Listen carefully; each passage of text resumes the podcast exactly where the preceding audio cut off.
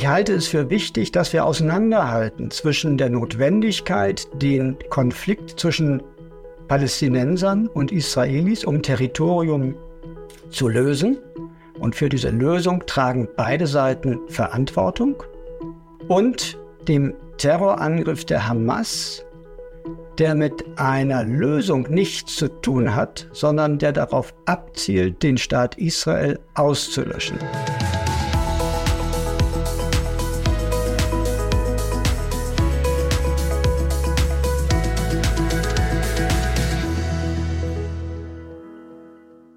Herzlich willkommen zum Podcast Zukunft gestalten, dem Podcast der Bertelsmann Stiftung.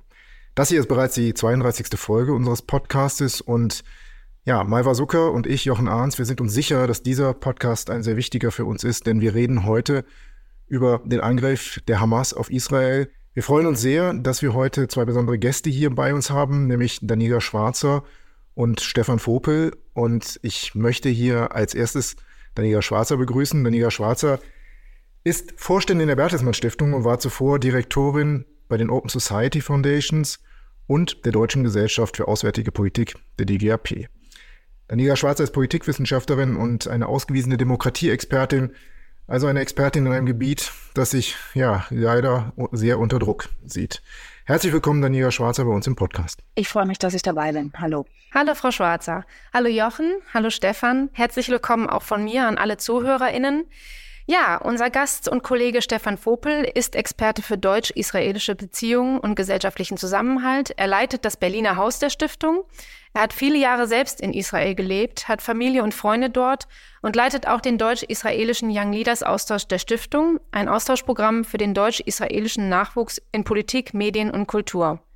Wir freuen uns auf jeden Fall sehr, dass Sie beide bei uns heute im Podcast sind und sind gespannt auf Ihre Perspektiven und hoffen vielleicht ein bisschen Einordnung in dieses Thema zu bringen. Ja, herzlich willkommen auch von mir, Stefan. Ja, herzlichen Dank, dass ich heute dabei sein kann. Wir möchten gerne beginnen, Frau Schwarzer, mit einem Blick auf die Welt, mit einem ja, etwas größeren Panorama zur Welt nach dem Terror der Hamas. Wie läuft die Krisendiplomatie? Was ist die Rolle der USA? Was ist die Rolle Europas? Und wie kann sich auch Deutschland hier einbringen, Frau Schwarzer? Nun, in der ersten Reaktion hat sich gezeigt, wie stark äh, die USA, wie stark Deutschland, wie stark die Europäische Union äh, zu Israel stehen. Es gab unmittelbar äh, Verurteilungen des terroristischen Angriffs. Die meisten politischen Kräfte in der Europäischen Union haben die Sache beim Namen genannt, nämlich die Hamas als terroristische Organisation bezeichnet und ihre Solidarität mit Israel ausgesprochen. Die USA sind dann sehr schnell auch äh, aktiv geworden, indem sie einen Flugzeugträger in die Region losgeschickt haben, also ähm, Israel dadurch unterstützt haben, dass sie abschreckend wirken wollen in der Region, denn die große Angst ist ja nicht nur, ähm, dass der Konflikt zwischen Israel und der Hamas weiter eskaliert und weitere zivile Opfer auf beiden Seiten fordert, sondern dass es hier zu einer regionalen Ausdehnung des Konfliktes kommen kann und sogar noch weiter, dass wir es äh, mit einer Globalisierung des Konflikts zu tun haben könnten. Ähm, denn die Verflechtung der Hamas mit anderen Kräften in der Region, blicken wir auf den Iran beispielsweise, ist bekannt und groß und deshalb ist die Sorge tatsächlich, ähm, dass sich der Konflikt ausbreiten könnte. Auch die Angriffe auf Israel äh, von der Nordgrenze aus, also aus dem Libanon, von der Hisbollah, sind ein Zeichen dafür, wie die Vernetzung in der Region ist und wie stark Israel unter Druck ist. Vielleicht ein letzter Punkt zu Israel in der Analyse. Nicht nur die Israelis, sondern natürlich auch äh, die Freunde Israels waren entsetzt über letztendlich den Zusammenbruch der, der eigenen Verteidigung. Die Tatsache, dass äh, die Terroristen der Hamas bis zu 30 Kilometer ins Land eindringen konnten und äh, so viele unschuldige Menschen ähm, ermorden konnten, ähm, ist für viele unerwartet gewesen, weil Israel ja für viele, also nicht nur die Israelis selbst, sondern auch äh, die Partner als, als Land galt, was sich selbst sehr stark absichert und sehr stark schützt. Ähm, insofern ist in der ersten Reaktion natürlich auch die Frage aufgeworfen worden, wie stark muss man Israel in dieser Situation weiter unterstützen. Und in den Tagen seither ist dann der Blick sehr stark auf den ähm, Gazastreifen gerichtet worden und die Frage, wie auch dort zivile Opfer geschützt werden können, nicht nur indem man auch Israel daran erinnert, und das ist politisch geschehen, ähm, dass es die Standards ähm, auch im Kriegsrecht natürlich einhalten muss, Menschenrechtsstandards, äh, die Rechte von Kindern schützen muss, auch in dieser Situation. Ähm, insofern ist der politische Westen bereits sehr stark engagiert äh, und guckt mit großer Sorge täglich auf die neuen Entwicklungen des Konfliktes. Mhm. Frau Schwarzer, wir erleben ähm, den Terror der Hamas in Israel. Wir erleben auch einen Krieg in der Ukraine, der schon mehr als anderthalb Jahre andauert. Was bedeutet es, dass wir jetzt einen neuen Krisenherd haben ähm, in Nahost? Was bedeutet das für die politischen und militärischen Ressourcen Europas, der USA und auch Deutschlands? Zum einen sehen wir, wie sich die Welt da draußen entwickelt. Und wir haben im Grunde ähm, mit Russlands Angriff auf die Ukraine bereits erlebt, wie sich Maßstäbe verschieben, wie Undenkbares denkbar wird, dass auch in Europa internationales Recht, äh, die Selbstbestimmtheit von Staaten und äh, der Schutz des eigenen Territoriums von einem Nachbarn ausgehebelt wird. Da hat uns äh, die Annexion der Krim ähm, im Jahr 2014 natürlich schon einen ersten Eindruck gegeben. Aber das so zu erleben seit anderthalb Jahren auf dem europäischen Kontinent ist ein Beispiel. Und jetzt ist äh, das zweite Beispiel da. Es gibt natürlich weltweit noch viel mehr, aber hier ist der politische Westen in beiden Kriegen natürlich äh, sehr stark ähm, politisch, diplomatisch und auch durch ähm, Waffenlieferungen beispielsweise sicherlich und finanzielle Hilfe ähm, äh, mit dabei und unterstützt. Das heißt, wir erleben, wie diese Welt, die wir seit Ende des Kalten Krieges immer wieder versuchen zu beschreiben, mal als äh, Kalter Krieg 2.0, ein Konzept, dem ich nicht anhänge, sondern eher ähm, darüber nachdenke, wie wir diese multipolare Welt beschreiben können, in der Akteure ähm, zunehmend brutal vorgehen, indem durch äh, das Machtvakuum, was die USA teilweise durch ihren Rückzug hinterlässt, andere Akteure reingehen. Ähm, da sind wir jetzt in einer Welt, wo wir eben sehen, wie auch eine terroristische Organisation maßgeblich agieren kann und enormen Schaden mit einem großen Ausweitungspotenzial ähm, verursacht. Für Europa bedeutet das, ähm, dass es einen Konflikt mehr gibt, äh, in dem es unterstützend wirken wird und schon tut. Und natürlich ist die große Frage, wie wird sich das auf die militärische und finanzielle und natürlich auch zivile Unterstützung der Ukraine auswirken? Die USA schultern im Moment vor Deutschland die größte Einzellast in der Unterstützung der Ukraine. Und es kann hier, auch wenn es militärisch nicht darum geht, äh, Ressourcen zu reallokieren, ähm, geht es doch darum zu fragen, was ist an Finanzierung da? Wie können Waffenlieferungen weiter unterstützt werden? Wie kann finanziell unterstützt werden? Und da muss Europa sicherlich äh, sich die Frage gefallen lassen, was könnt ihr mehr tun? Das ist auch ohne einen neuen großen Konflikt im Nahen Osten der Fall, denn die USA gehen im November 2024 an die Wahlurnen und es wird erwartet, dass bereits vor der Wahl ähm, die Unterstützung aus Washington zurückgehen könnte. Frau Schwarzer, bevor Stefan Vopel gleich den Blick nochmal auf Israel und das Innere lenken wird, eine kurze Nachfrage bitte noch zu Europa. Ähm, wir haben ja erlebt, dass die EU äh, sehr uneinheitlich am Anfang reagiert hat, also auch was die Frage der humanitären Hilfe für die Palästinenser angeht. Wie kam das? Warum ist das so? Warum geht das nicht einheitlich? Europa hat große Fortschritte damit gemacht, selber als außenpolitischer Akteur aufzutreten, aber man merkt, dass im Krisenfall wo schnell reagiert werden muss, wo Abwägungen getroffen werden müssen, wo politische Einschätzungen erstmal abgeglichen werden müssen. Zum einen die Mechanismen noch nicht so funktionieren, wie sie das sollten. Äh, und das ist nicht nur eine Frage der Abstimmung zwischen Mitgliedstaaten, sondern, wie Sie angemerkt haben, auch innerhalb der Europäischen Kommission der Fall. Es wurde zunächst gesagt, äh, wir äh, liefern keine humanitäre Hilfe mehr in den Gazastreifen. Dann wurde das wieder korrigiert von einer anderen Stimme aus der Europäischen Kommission. Schließlich hat sich ähm, der hohe Vertreter geäußert und die Kommissionspräsidentin ähm, ist nach Israel gereist und die politischen Botschaften waren nur teilweise abgestimmt und das ist kein gutes Bild. Natürlich haben die Mitgliedstaaten auch unterschiedliche Sichtweisen auf den Konflikt und haben eine unterschiedliche Geschichte in der Unterstützung Israels, in der Zusammenarbeit mit den Palästinensern. Das kann man, wenn man sich die Zeit nimmt und vorausschauend genug arbeitet, potenziell auch ins Positive wenden. Denn wenn man mit ähm, äh, möglichst vielen Akteuren in der Region durch die Vielfalt der EU-Mitgliedstaaten ähm, gute Beziehungen hat, dann hilft das natürlich in der Phase, wenn der akute Konflikt beigesetzt wird, um überhaupt wieder äh, eine Vision von Stabilität in der Region zu bekommen. Einig waren sich zumindest die Regierungen ähm, in Verurteilung der terroristischen Angriffe der Hamas. Und jetzt ähm, sieht es auch nach, äh, ja, nachdem einige Tage oder auch schon Wochen vergangen sind, sieht es auch äh, schon besser aus mit einer einheitlichen europäischen Herangehensweise. Aber wir haben eben gesehen, Krisenreaktion ist nicht gegeben in der EU, eine einheitliche, und daran werden wir arbeiten müssen. Ja, danke, Frau Schwarzer, auch für die äh, Darstellung der Auswirkungen in Europa und der Welt. Stefan, vielleicht schauen wir jetzt einfach mal auf die Lage in Israel. Wie steht es um den Zustand der israelischen Gesellschaft? Es ist ja ein Volk in ständiger Existenzangst, die am 7. Oktober jetzt noch einmal ganz neu geprüft wurde. Und du hast Kontakte vor Ort. Kannst du uns vielleicht einmal ein Bild geben?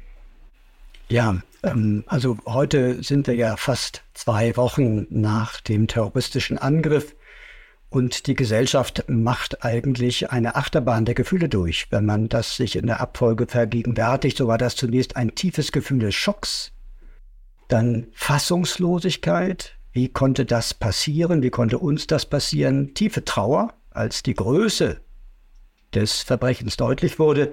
Dann Wut. Und ich würde sagen, heute vorherrschend Entschlossenheit. Das darf nicht wieder passieren. Und jetzt müssen wir das tun, was notwendig ist, damit uns das nicht wieder geschehen kann.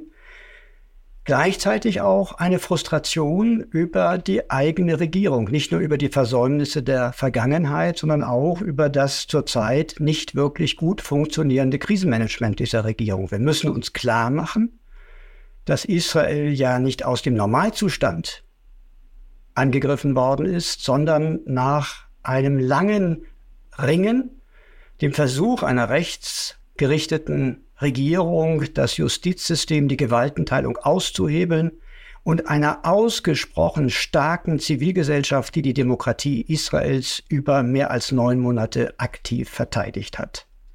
Diese Zivilgesellschaft rückt heute zusammen. Es werden auch viele politische Gräben zugeschüttet, aber nicht alle. Das heißt, es gibt immer noch Risse und wir sehen schlichtweg, dass manches im Staat nicht funktioniert. Was funktioniert, ist jetzt die Verteidigung, die Armee, obwohl sie zunächst nicht schnell genug da war, obwohl sie die Grenze da weitgehend entblößt hat, in dem Vertrauen darauf, dass man mit der Hamas eigentlich so eine Art Agreement hätte. Man glaubte, man wüsste, was die Hamas will, nämlich in erster Linie zurzeit für die wirtschaftliche Situation der eigenen Bevölkerung zu sorgen. Man ist komplett überrascht worden, aber jetzt gibt es, wie gesagt, eine große Entschlossenheit, das ähm, nicht wieder zuzulassen. Ich glaube, wir müssen vielleicht auch zwei Dinge uns noch klar machen. Wir gucken aus dem Westen heute natürlich schon sehr stark auf die Opfer. Völlig zu Recht, die Opfer im Gazastreifen unter der Zivilbevölkerung. Denn die Hamas hat ja nicht nur Israel angegriffen, sie nimmt auch ihre eigene Bevölkerung als Schutzschild. In Geiselhaft, wenn man so will. Aber wir vergessen aus unserer Perspektive die Größe der Tragödie beziehungsweise die Größe des Verbrechens. Es sind in Israel über 1300 Menschen barbarisch abgeschlachtet worden. Das wären in deutscher Größenordnung mehr als 10.000 Tote. Es sind über 200 Menschen verschleppt worden in den Gazastreifen. Das wären nach deutscher Größenordnung 1600 circa. Und das ist im israelischen Bewusstsein tagtäglich präsent. Die Geschichten, sie betreffen jeden aus der israelischen Gesellschaft. Und ich möchte noch etwas hinzufügen. Malva, du hast ja darauf hingewiesen, dass das Bewusstsein der Israelis eigentlich ständig eins der Bedrohung ist. Wenn ich es richtig sehe, haben die Israelis dieses Bewusstsein, bedroht zu sein. Das ist verinnerlicht. Aber es war schon auch die Wahrnehmung, wir können uns verteidigen. Dieser Staat Israel ist nach den Erfahrungen des Antisemitismus in Europa im 19. Jahrhundert und dann nicht zuletzt natürlich der Shoah gegründet worden, in dem Bewusstsein und in der Zielsetzung, hier einen jüdischen und demokratischen Staat zu schaffen, als nationale Heimstätte für das Judentum. Das ist das Versprechen dieses Staates und dieses Versprechen der Staatlichkeit scheint jetzt in Frage gestellt zu sein und es ist wirklich das Bewusstsein aller Menschen, die in Israel leben, aller jüdischen Bewohner Israels, das wiederherstellen zu müssen. Und das ist, letzter Satz, auch etwas, was die jüdische Gemeinschaft oder die jüdischen Gemeinden auf, in aller Welt heute eint. Bei aller bei allem Disput, bei allem Konflikt, den es in Israel gibt, den es außerhalb Israels gibt, über die Lösung des Nahostkonflikts, man unterscheidet zwischen dem Terrorangriff der Hamas, dessen Zielsetzung erklärtermaßen die Auslöschung des Staates Israel ist, und den Versäumnissen auch der israelischen Regierung, sich in den letzten Jahrzehnten aktiv für eine Zwei-Staaten-Lösung einzusetzen. Mhm. Stefan, du hast den wichtigen Punkt der Verteidigung jetzt genannt, ähm, der auch in dieser Phase gerade äh, besonders wichtig ist. Manche sprechen von der Sorge, dass man jetzt wieder eine, eine Spirale der Gewalt gerät. Wie kann denn Israel sich im Einklang mit dem Völkerrecht verteidigen? Ich halte es für ganz wichtig, dass wir uns bewusst sind über die Bilder, die wir benutzen, um das zu beschreiben, was geschehen ist und was geschieht. Ich halte es für wichtig, dass wir auseinanderhalten zwischen der Notwendigkeit, den Konflikt zwischen Palästinensern und Israelis um Territorium zu lösen. Und für diese Lösung tragen beide Seiten Verantwortung. Und dem Terrorangriff der Hamas der mit einer Lösung nichts zu tun hat, sondern der darauf abzielt, den Staat Israel auszulöschen. Ich glaube, man muss sich das sehr deutlich bewusst machen. Man kann nämlich den Terrorismus der Hamas nicht nur verurteilen, man muss ihn auch bekämpfen, weil er ein Angriff ist, nicht nur auf Israel als jüdischer Staat, er ist ein Angriff auf Israel als demokratischer Staat. Er trifft uns genauso wie der Krieg Russlands gegen die Ukraine trifft er eigentlich alle Demokratien, weil er das Versprechen der Aufklärung verneint. Und deshalb halte ich es für ganz wichtig, dass wir auch aus deutscher Perspektive das verstehen. Dass Israel in diesem Konflikt vor schweren Herausforderungen steht, nicht nur was das Risiko angeht für die eigene Bevölkerung und die eigenen Soldaten, sondern im Einklang mit dem Völkerrecht und dem Kriegsrecht und unter Achtung der Menschenrechte sich gegen die Hamas zu wehren, das ist uns allen klar. Das ist das Wesen der asymmetrischen Kriegsführung der Hamas, die aus der zivilen Struktur heraus, die aus Krankenhäusern, Moscheen, Schulen heraus ihre Basen eingerichtet haben, ihre Raketen abschießen. Sie genau zielen ja darauf, dass jeder Angriff Israels gewissermaßen die eigene Zivilbevölkerung trifft und nicht nur oder auch in den Augen der Weltöffentlichkeit, vor allem aber in den Augen der Bevölkerung der arabischen Staaten zu einer Polarisierung führt. Denn das war ja gerade das Besondere der jetzigen Situation, dass Israel in den letzten Jahren einen unglaublichen Annäherungsprozess mit den arabischen Staaten erreicht hat. Ein Friedensschluss mit Saudi-Arabien schien kurz bevorzustehen. Und der Angriff der Hamas hat ja vermutlich zum Zweck gehabt, eine enorme Gegenreaktion zu provozieren und genau diese Annäherung zu verhindern. Und insofern ist eben die Frage jetzt, was kann, was muss Israel tun, um sich selbst zu verteidigen, um derartige Angriffe auch in Zukunft auszuschließen, aber nicht langfristig einer friedlichen Lösung im Nahen Osten den Boden zu entziehen und die Annäherung zu den arabischen Staaten dauerhaft aufs Spiel zu setzen. Und deswegen war ja auch Bundeskanzler Scholz jetzt in Israel und hat einen Besuch abgestattet, um auch die Solidarität natürlich nochmal stark zu unterstreichen, zu bezeugen. Welche Rolle kann Deutschland in dieser Situation übernehmen? Ich glaube, wir dürfen die Rolle Deutschlands nicht überschätzen.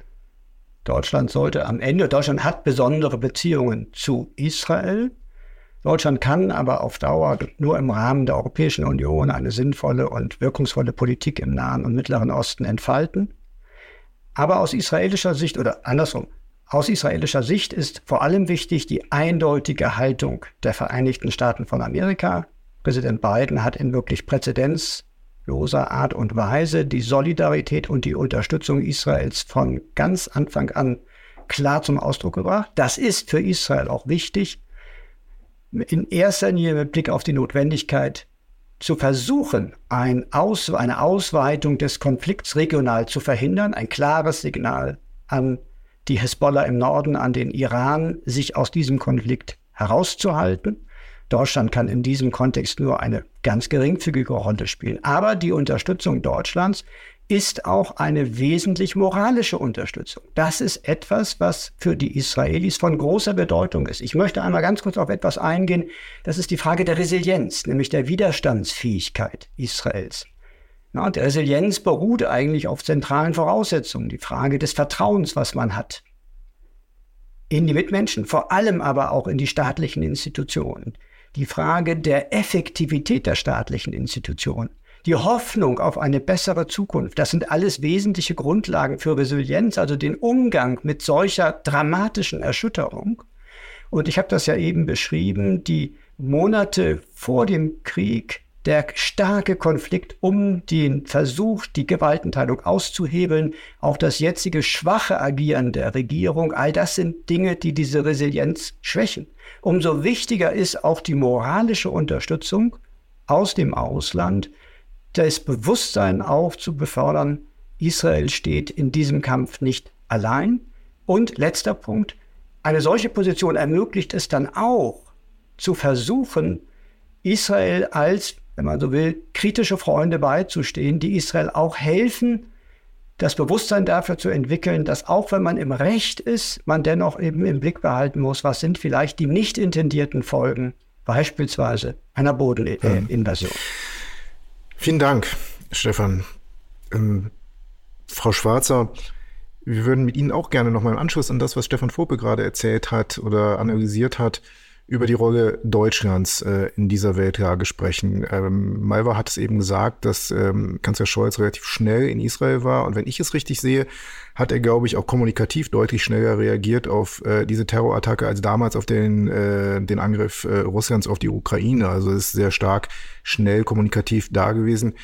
Äh, ist es überhaupt möglich, dass Deutschland mit seiner Geschichte und all äh, den Implikationen, die daraus folgen, eine Sonderrolle in der EU spielen kann bei der Lösung dieses Konflikts? Haben wir dazu eine andere Möglichkeit als andere? Deutschland ist der größte Staat in der Europäischen Union. Ähm, mit der größten Wirtschaftskraft, auch wenn wir im Moment nicht so schnell wachsen wie andere, aber trotzdem ein Gewicht. Und es wird darum gehen, Israel gegenüber solidarisch zu sein. Es wird darum gehen, Israel auch finanziell vermutlich zu unterstützen, äh, humanitär zu unterstützen, auch im Gazastreifen. Und da kann und muss Deutschland eine wichtige Rolle ähm, einnehmen. Es ist enorm wichtig, dass auch erstmal innerhalb der Europäischen Union über das Thema gesprochen wird. Ja. Und ähm, vorhin hatten wir schon kurz über das Krisenmanagement und die unmittelbare Reaktion gesprochen, die nicht optimal lief. Aber wir müssen auch auf die lange Frist gucken, denn im Moment scheint es sehr, sehr unklar zu sein, welches Ziel ähm, Israel verfolgt gegenüber der Hamas. Da ist auf der einen Seite die Aussage, wir werden und müssen die Hamas zerstören, ähm, nachvollziehbar. Aber was das Szenario ist für den Gazastreifen, wie man damit umgeht, ähm, da wird meiner Ansicht nach Israel internationale Partner brauchen, mit denen es diese Dinge ganz im Vertrauen besprechen kann, wie Konzepte entwickelt werden, wie das funktionieren kann, wenn die unmittelbaren kriegerischen Handlungen ähm, dann erstmal eingestellt werden können, wenn man eine relative Stabilität vielleicht kurzfristig hat. Auf die lange Frist ist das ein riesen und sehr, sehr schwieriges Problem. Und da kann Deutschland, da können die USA, da können andere europäische Staaten alle Beiträge leisten. Wir in Deutschland müssen uns schon sehr stark Gedanken darüber machen, was passiert, wenn im November 2024 ein US-Präsident gewählt werden sollte oder wiedergewählt werden sollte, im Falle von möglicherweise Donald Trump, der außenpolitisch keine verlässliche Linie vermutlich vertritt dann fällt der Blick stärker auf Europa und dann wird Deutschland auch noch mehr gefragt sein. Und das nicht nur in Bezug auf Israel und den Nahen Osten, ähm, sondern auch in Bezug auf die Ukraine. Ja, wichtige Perspektive. Dankeschön. Frau Schwarzer, kommen wir mal zu uns, kommen wir zur Bertelsmann Stiftung. Ähm, wollen wir mal darüber sprechen, was ist eigentlich die Haltung äh, der Stiftung? Also wir haben ja unmittelbar nach den Angriffen auf Israel den Terror der Hamas verurteilt in einem Statement und wir haben uns solidarisch mit Israel erklärt. Was können wir beitragen als Stiftung in dieser Debatte, in der wir zurzeit stehen? Zunächst eine sehr klare Haltung einnehmen. Und das ist zum einen bereits geschehen gegenüber den Angriffen der Hamas, die wir klar benannt haben und früh benannt haben. Ähm, jetzt im Moment geht unser Blick natürlich auf das, was aktuell in der Region passiert. Und äh, Stefan Vogel sagte es schon.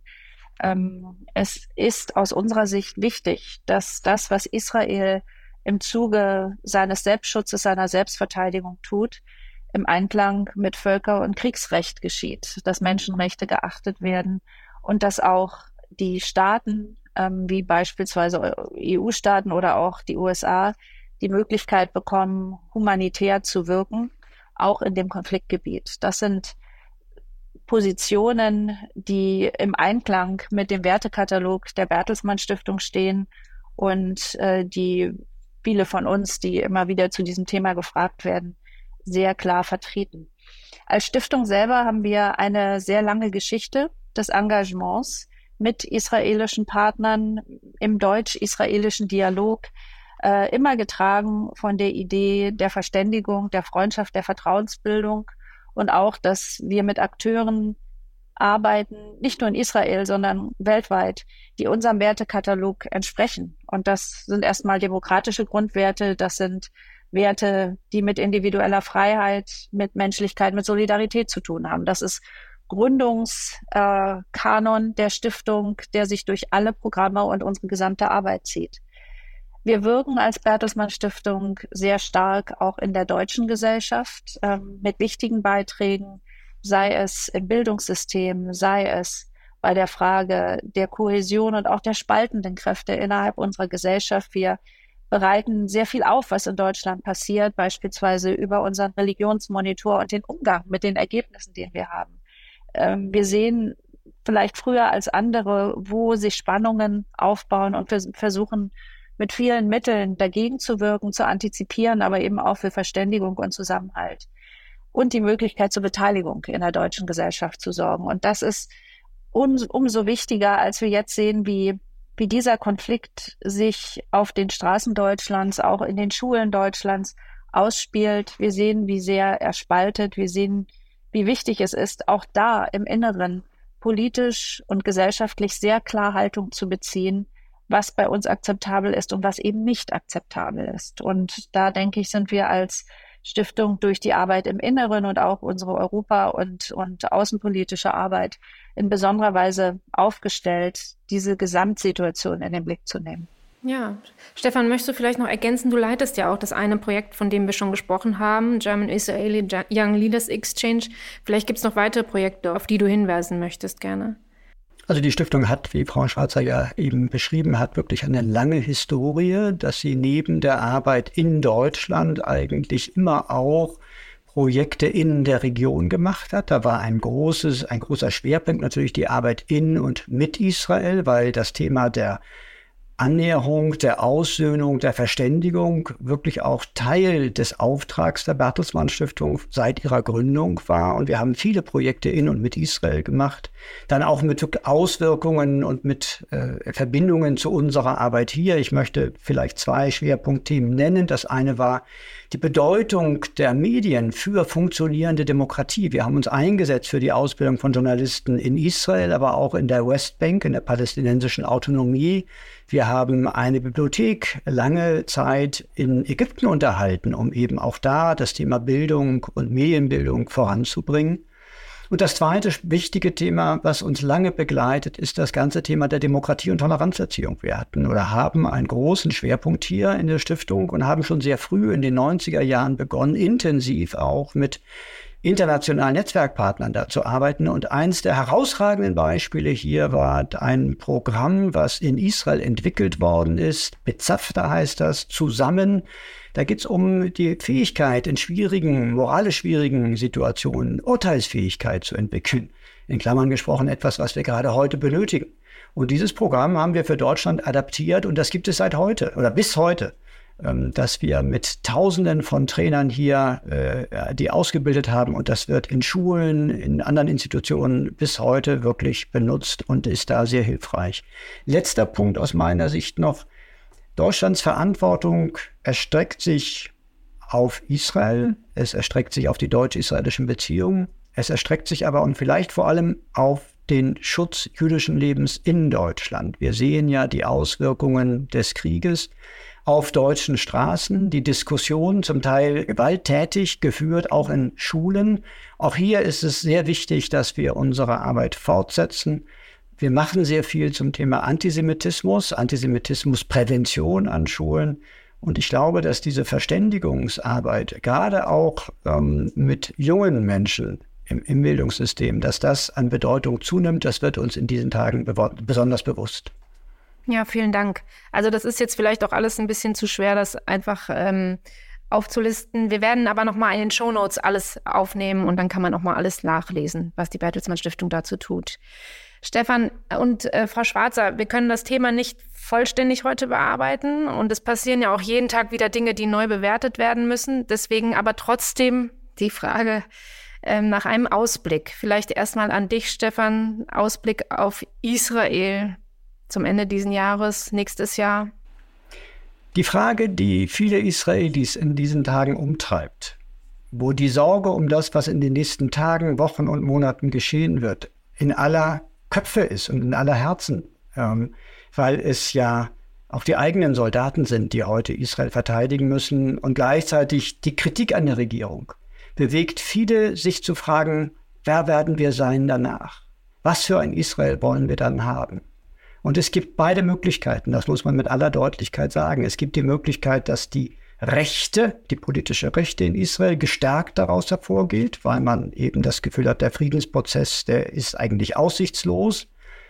Aber es gibt auch die große Hoffnung, dass es eine Bestandsaufnahme dessen gibt, was auch mit dazu beigetragen hat, dass die israelischen Araber, dass die Westbank nicht in der Nähe zu Israel stehen, wie es hätte sein können, wenn man diesen Friedensprozess weiter vorangetrieben hätte. Das hat, wie gesagt, nichts mit der Hamas zu tun. Das ist etwas völlig anderes. Aber diese Fragen stellt Israel sich heute. Und wenn ich also optimistisch oder sagen wir possibilistisch, was kann sein, auf Israel 2024 schaue, dann würde ich mir wünschen, dass Israel sich wieder in seinen Grenzen sicher fühlen kann, und dass es eine Perspektive gemeinsam mit seinen Nachbarn, gemeinsam mit den arabischen Staaten, gemeinsam mit den Palästinensern entwickelt hat, wie langfristig ein Ausgleich in dieser Region möglich ist. Danke. Frau Schwarzer, der, wir erleben jetzt eine Zeit, also 30, 35 Jahre nach Ende des Kalten Krieges, wo wir uns eigentlich gedacht haben, dass es einen Aufbruch gibt in eine andere, in eine bessere Zukunft, erleben wir, dass die regelbasierte Weltordnung, die wir gerne hätten, eigentlich sehr stark unter Druck ist und immer weiter Risse aufzeigt. Haben Sie eine gewisse Hoffnung, einen Optimismus, dass sich das nochmal ändern kann im nächsten Jahrzehnt, im nächsten Jahr? Wir müssen die Weltordnung neu stärken. Und äh, meine Hoffnung ist natürlich, dass die Demokratien in der Welt, die global rückläufig sind, wie wir das als Stiftung ja auch beobachten und äh, dokumentieren, ähm, dass die die Kraft haben, sich erst einmal im Inneren zu stärken und resilient zu machen und dann als Gestaltungskräfte in anderer Form, als sie das vielleicht früher gemacht haben in den letzten Jahrzehnten, mit Partnern global zusammenarbeiten können, um gemeinsame Interessen und gemeinsame Ziele zu definieren und dabei dann eben auch versuchen, unsere Werte und unsere Grundprinzipien hochzuhalten.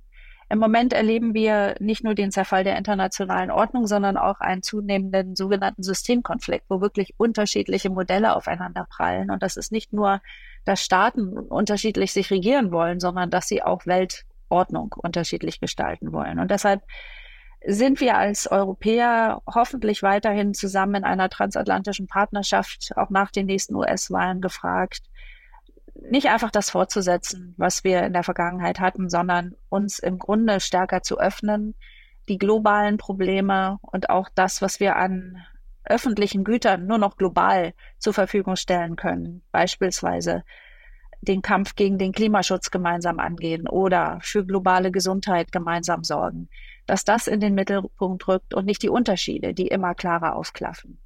Und das bedeutet aber, dass wir Europäer erstmal bei uns selber anfangen müssen. Die Europäische Union hat ihre eigenen Herausforderungen. Deutschland ist da ein zentraler Staat, ein zentraler Akteur, diese zu bewältigen und Europa zu dem zu machen, was viele von uns erwarten, nämlich ähm, die EU als, als äh, Gemeinschaft von Staaten, die Prinzipien im Inneren lebt und nach außen auch vertreten kann, die viele in der Welt immer noch sehr attraktiv finden, basierend auf Rechtsstaatlichkeit und Demokratie, basierend auf internationalem Recht. Ähm, da ist sehr viel, was wir zu schützen haben und was andere auch von uns erwarten. Vielen Dank. Vielen Dank, Frau Schwarzer. Vielen Dank, Stefan Vopel. Wir sind jetzt ja eigentlich am Ende unseres Podcasts angelangt. Man kann in 30 Minuten, in 35 Minuten, glaube ich, nicht diesen Krieg, diese Lage der Welt umfassend analysieren, aber wir freuen uns sehr, dass Sie beide, dass ihr ähm, uns ja auch Gedanken nahegebracht habt, wie es vielleicht noch einmal besser werden könnte. Und Malva, ich glaube, ähm, die Bertelsmann Stiftung hat mal gesagt, als der Krieg der Ukraine ins zweite Jahr ging, dass wir hoffen, dass dieser Konflikt auf Dauer friedlich gelöst werden kann. Etwas anderes können wir, glaube ich, über die gegenwärtige Situation auch nicht sagen. Wir werden uns sicherlich zu diesem Thema wieder mit Ihnen, mit euch äh, melden und das weiter fortsetzen. Und ja, vielen Dank. Und Malva wird doch das Thema der nächsten Folge vorstellen. Aber erstmal alles Gute für Sie beide, für euch beide. Herzlichen Dank auch von mir. Ja, und die nächste Folge im November wird sich mit dem Thema Bildung beschäftigen. Der schlechte Zustand in, unserem, in unseren Schulen und Bildungseinrichtungen allgemein wurde jetzt in einem großen Bildungsappell, den die Bertelsmann Stiftung mit mehr als 100 weiteren Institutionen ins Leben gerufen hat, angeprangert. Und darüber wollen wir mit unseren Bildungsexpertinnen und spannenden Gästen sprechen. Wir freuen uns also auch auf die nächste Folge im November. Danke fürs Dabeisein heute. Folgt uns gerne überall, wo es Podcasts gibt und schreibt uns unter podcast.bertelsmann-stiftung.de. Bis zum nächsten Mal und tschüss. Vielen Dank, alles Gute. Vielen Dank. Vielen Dank.